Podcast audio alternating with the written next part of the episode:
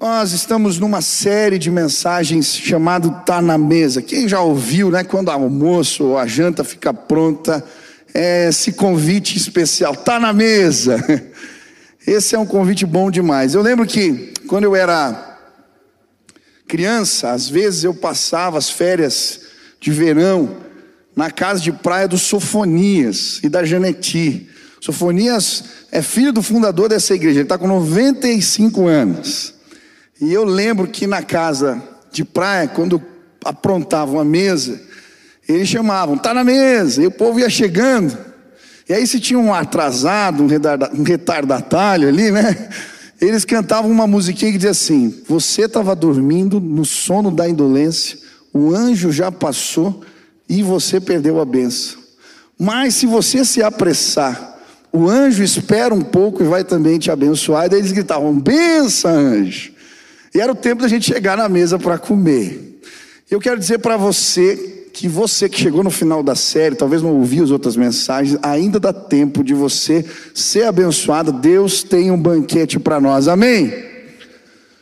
Nós temos estudado Isaías 55 nesses últimos quatro cultos. E esse texto da palavra de Deus fala sobre um banquete. No primeiro culto nós estudamos a respeito do convite de Deus para nós para esse banquete. No segundo culto, falamos sobre o cardápio. O pastor Eric pregou aqui, contou para nós o que encontramos na mesa de Deus. Semana passada, o pastor Lucas falou sobre a etiqueta, como que a gente tem que se apresentar nesse banquete. E hoje eu quero terminar essa série de mensagens falando sobre o anfitrião. E a Bíblia vai nos apresentar o dono da festa a partir do versículo 8 de Isaías 55.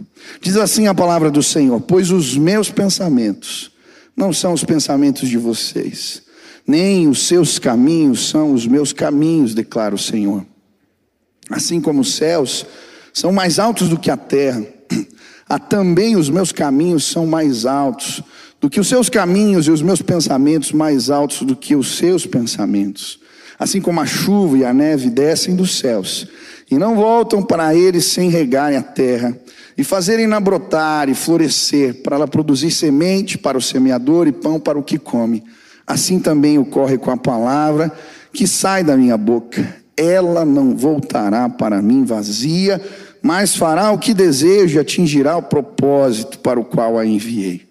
Vocês sairão em júbilo e serão conduzidos em paz. Os montes e colinas irromperão em canto diante de vocês, e todas as árvores do campo baterão palmas. No lugar do espinheiro crescerá o pinheiro, em vez da roseira brava, crescerá a murta. Isto resultará em renome para o Senhor, para sinal eterno que não será destruído. Amém. A maior recompensa que podemos ter ao participar do banquete de Deus é conhecer o anfitrião. Reconhecê-lo, se relacionar com ele. E eu estava meditando nesse texto e lembrando quando eu fui pedir minha esposa em casamento. Eu lembro que eu liguei para o meu sogro, nós saímos antes, Claudião está aí hoje. E eles iam fazer uma viagem para o Paraguai. Minha esposa é paraguaia, para quem não sabe. E eu combinei que eu ia para lá. E eu lembro, eu preparando, a gente conversando sobre o restaurante, como que ia ser, fazendo os preparativos. E eu lembro quando chegou o dia, eu me vesti, estava meu pai em casa, eu chamava ele, e aí, tá boa a roupa? Ele falava, tá bom. Eu voltava e trocava. Troquei umas três vezes. Estava nervoso. Quando eu cheguei a terceira vez, ele falou, cara, ela vai aceitar, não é por causa da roupa, tá bom.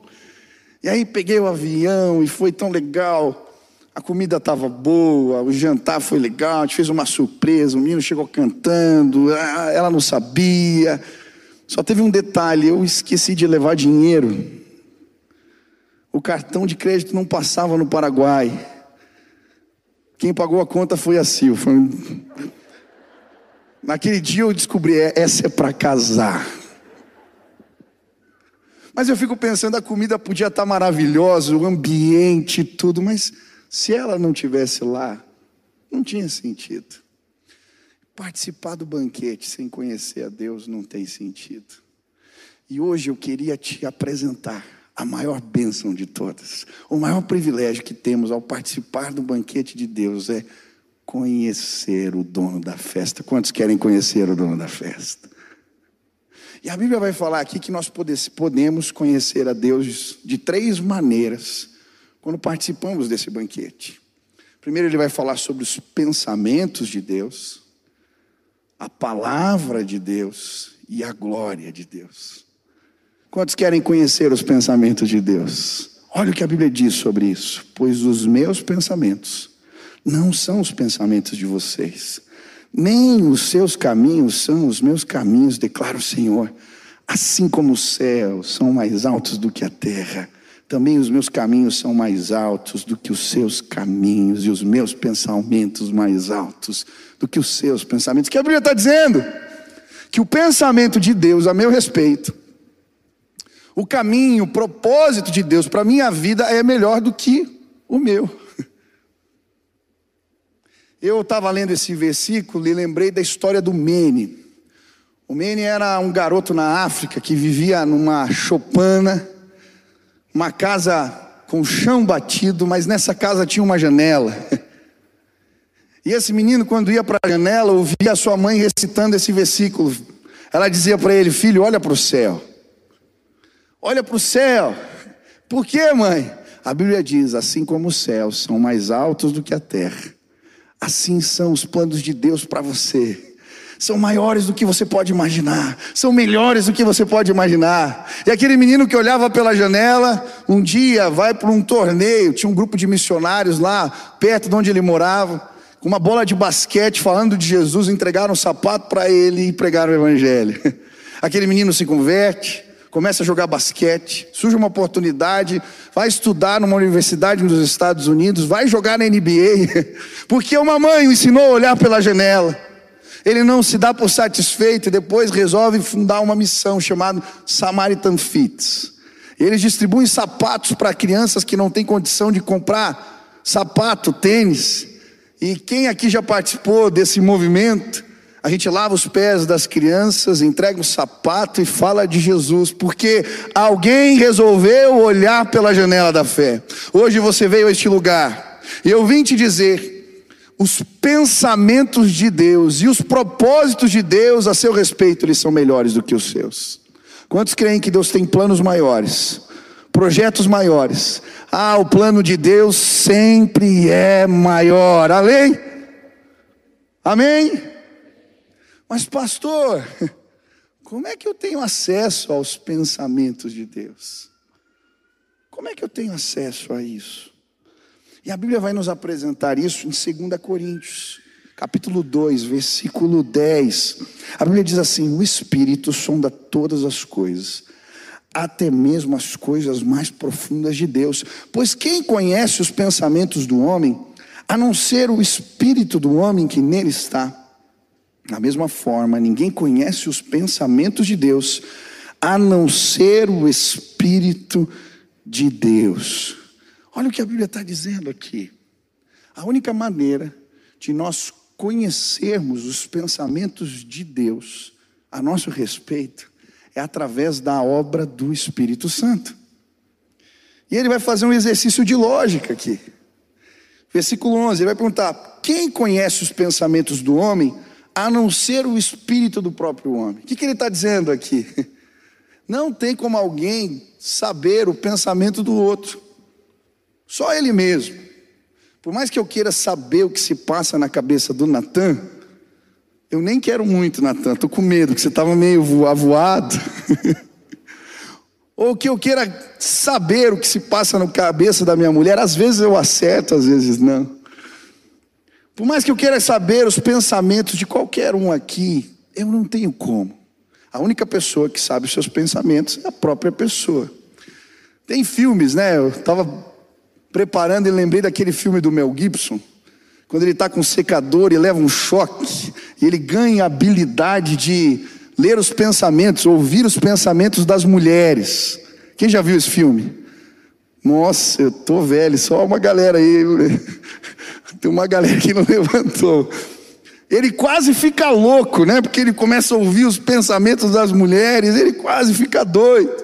Mas a verdade é que não tem choque, não tem experiência, não tem tecnologia que nos permita isso. E aí ele vai aplicar, da mesma forma, olha o versículo 11: da mesma forma, ninguém conhece os pensamentos de Deus, a não ser o próprio Espírito de Deus. Não tem como. A única maneira de conhecermos os pensamentos de Deus é quando o Espírito de Deus habita na gente. E aí ele vai falar que Deus encontrou uma forma de colocar o Espírito dele dentro de nós, para que nós pudéssemos ter acesso aos pensamentos de Deus. Olha o que diz 1 Coríntios 6: acaso não sabem? Que o corpo de vocês é santuário do Espírito Santo que habita em vocês, que lhes foi dado por Deus, aleluia. Eu lembro quando eu me converti, quando o Espírito Santo de Deus entrou na minha vida, eu comecei a ter acesso aos pensamentos de Deus, e é muito interessante, porque tinham coisas na minha vida, práticas, intenções, coisas que eu fazia e que eu não via problema.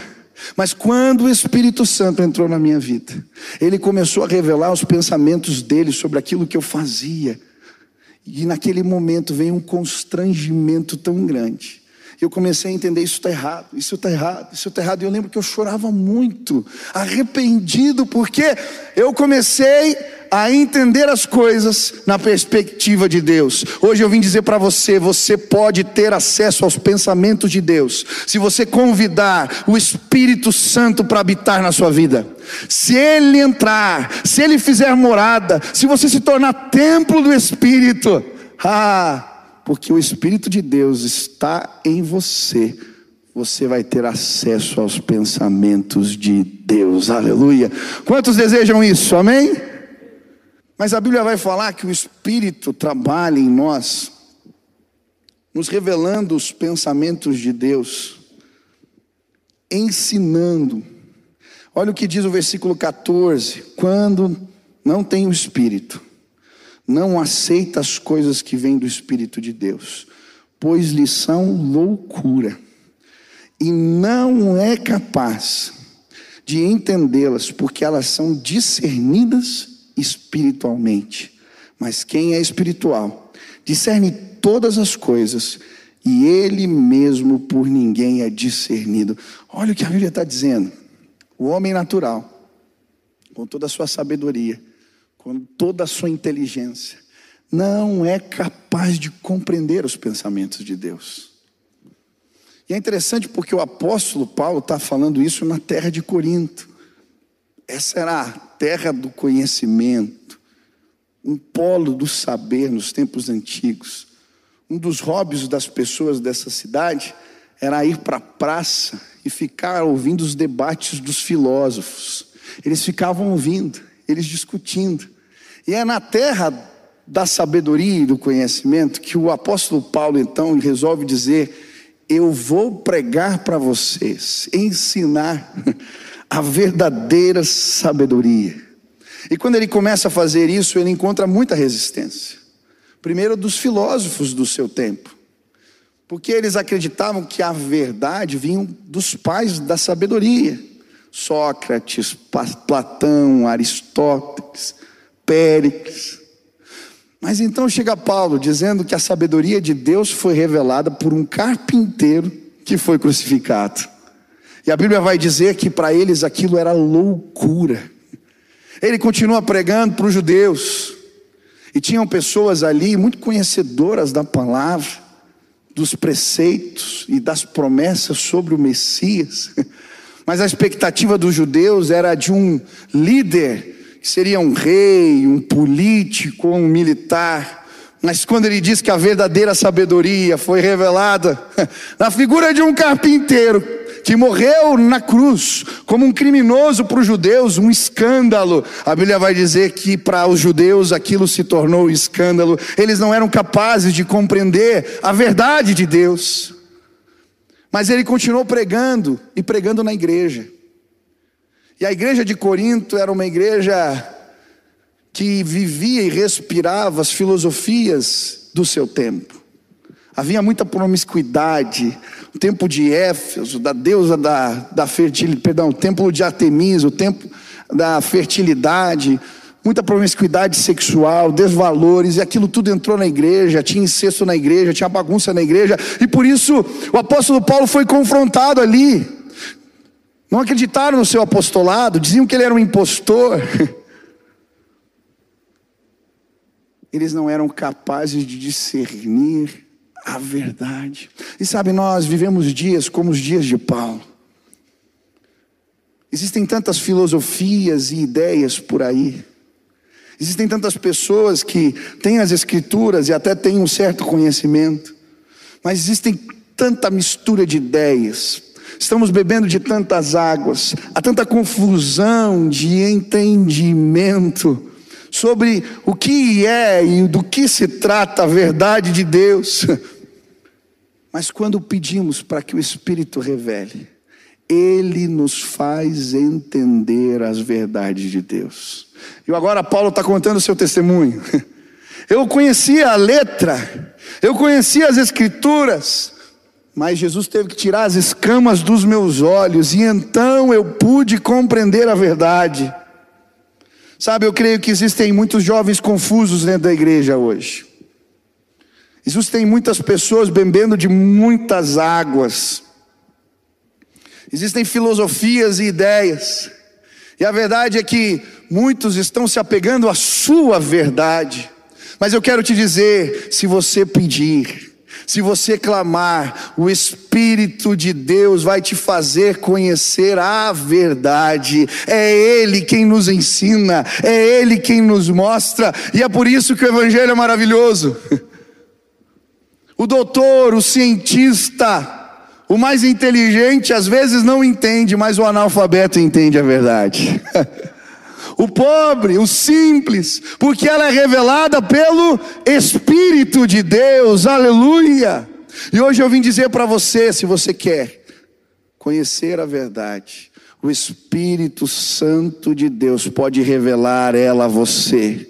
Ele nos ensina, Ele não apenas habita, Ele nos ensina a verdade. Tem tanta gente brigando pelas suas verdades. Olha o que a Bíblia diz: onde está o sábio? Onde está o escriba? Onde está o inquiridor deste século? Porventura não tornou Deus loucura a sabedoria desses homens, deste mundo? A Bíblia está dizendo, eles não vão entender. E mais, versículo 15: quem é espiritual discerne todas as coisas, e ele mesmo por ninguém é discernido. Olha o que ele está dizendo.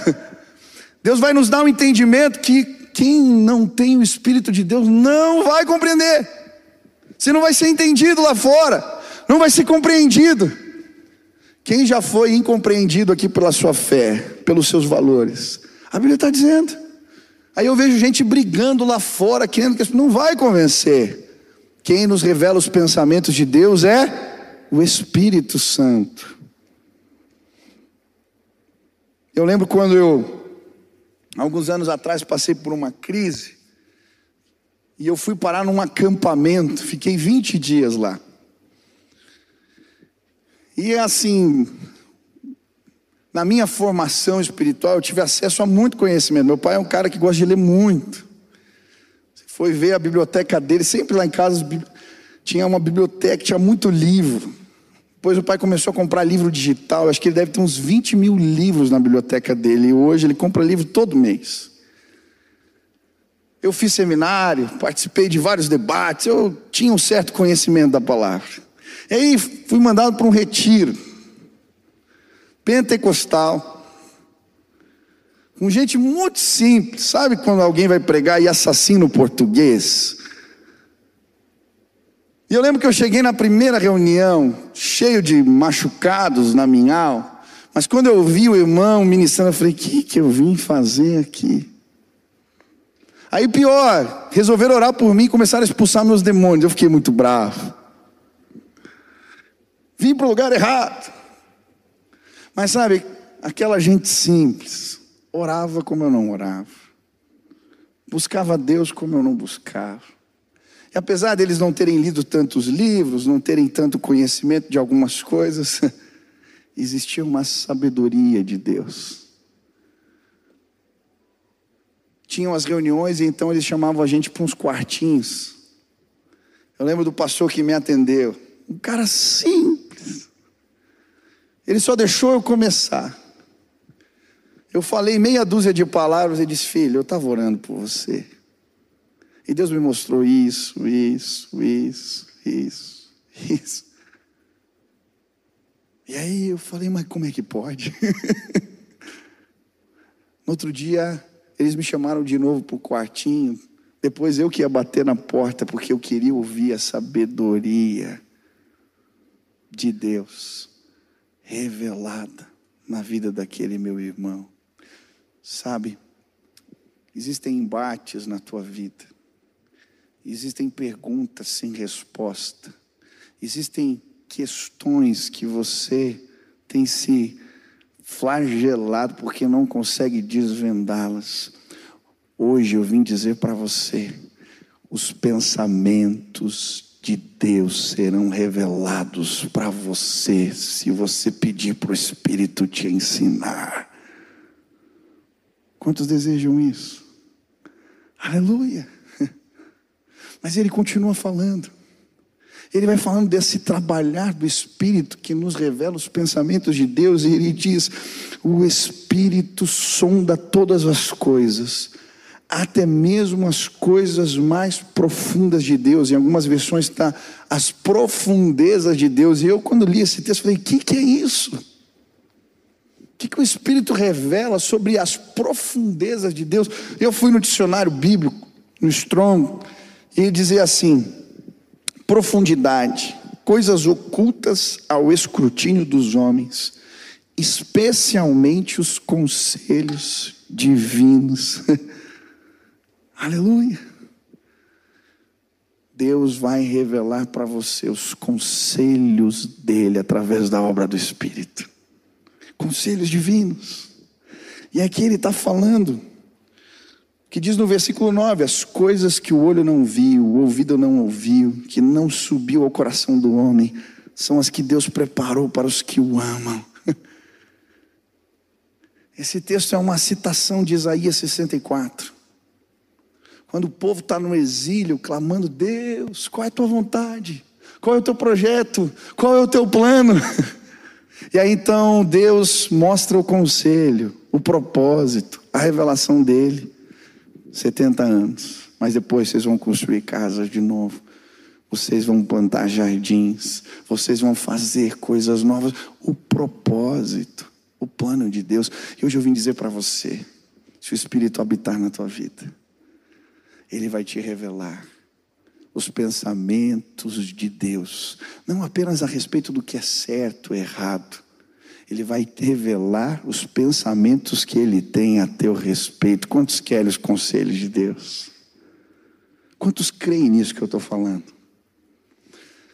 Recentemente eu tive o privilégio de estou ajudando agora no Ministério Infantil da igreja, né, a coordenação aí do Ministério Infantil. E nós fizemos uma reunião de planejamento. Pegamos toda a equipe do Ministério Infantil e nós fomos para um retiro. E nós fomos orar.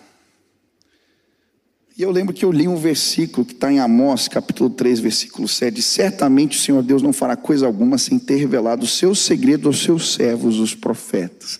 Eu falei assim: nós vamos orar. E vamos pedir para Deus mostrar para a gente qual vai ser a próxima série de mensagens que a gente vai ensinar para as crianças?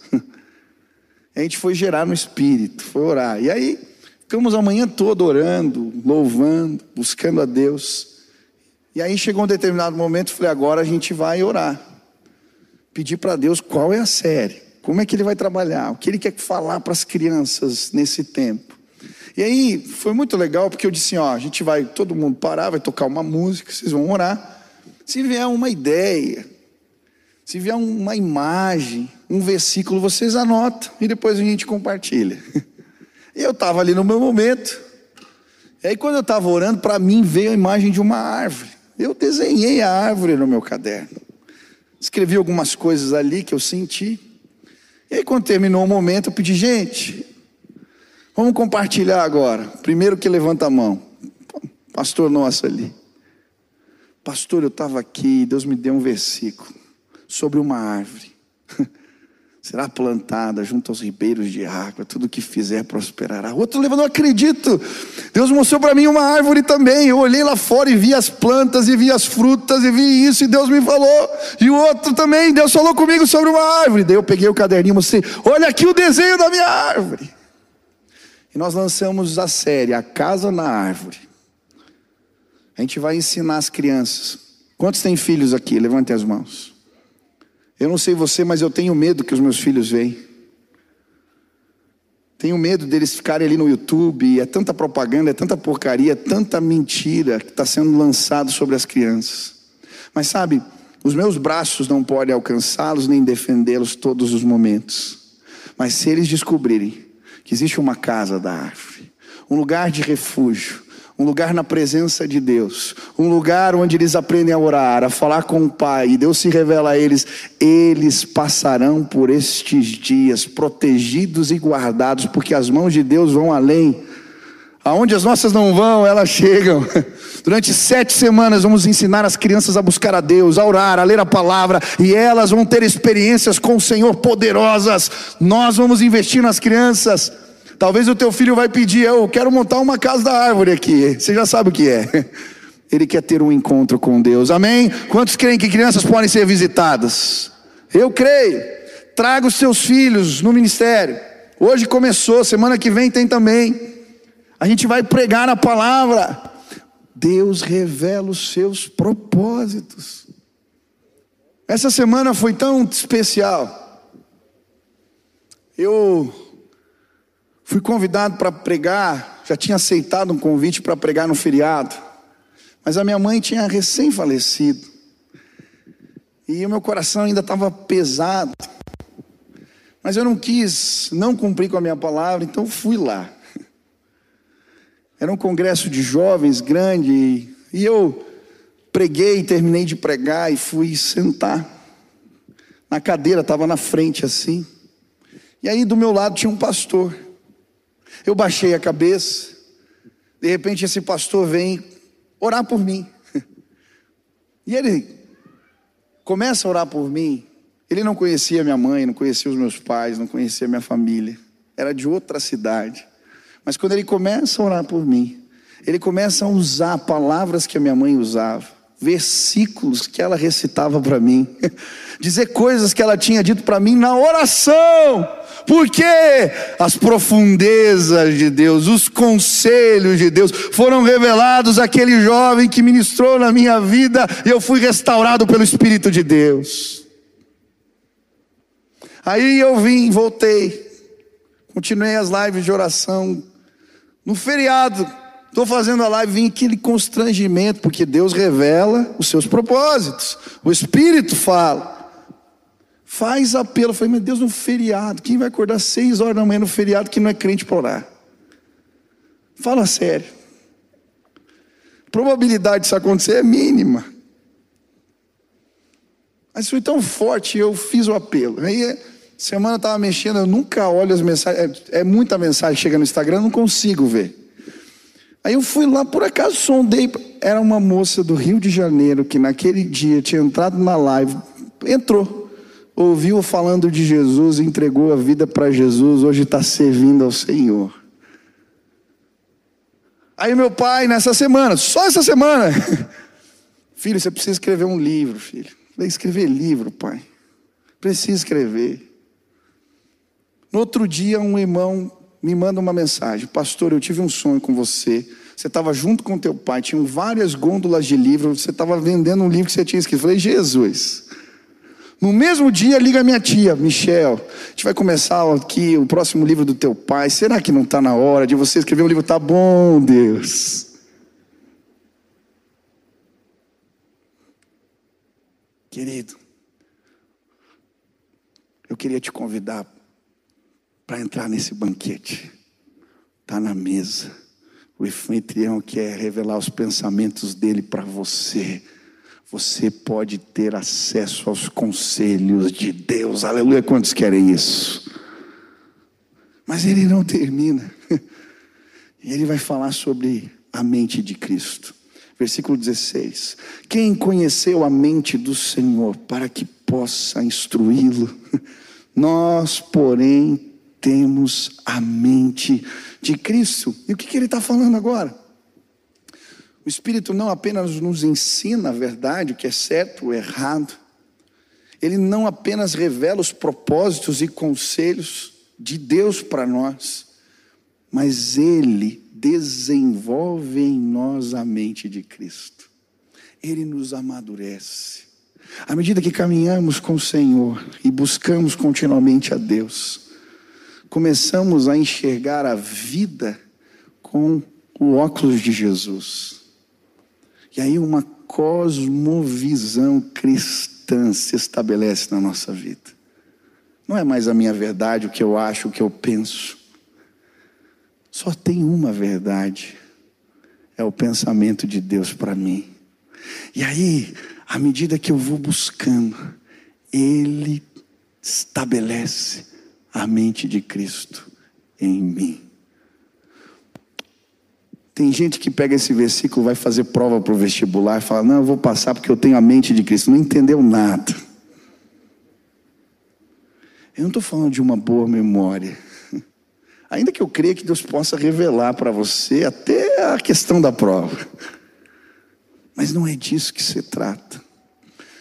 Pastor, então como é que eu desenvolvo a mente de Jesus? Como é que eu enxergo a vida pela visão e com a mente de Cristo? Duas dicas para você. Primeiro, a Bíblia vai dizer assim: destruímos argumentos e toda pretensão que se levanta contra o conhecimento de Deus e levamos cativo todo pensamento para torná-lo obediente a Cristo. Quantos querem ter a mente de Jesus? Levem os seus pensamentos até a cruz de Jesus levem os teus pensamentos até a cruz de Jesus. Vou repetir para você: leve o teu pensamento até a cruz de Jesus. Tem muita gente confusa hoje em dia. Talvez você não saiba bem entender qual é o papel do homem e da mulher na sociedade no mundo. Talvez você tenha dúvidas sobre a questão da sexualidade, o que é certo, o que é errado. Talvez você tenha as tuas verdades sobre como recursos devem ser usados e assim por diante.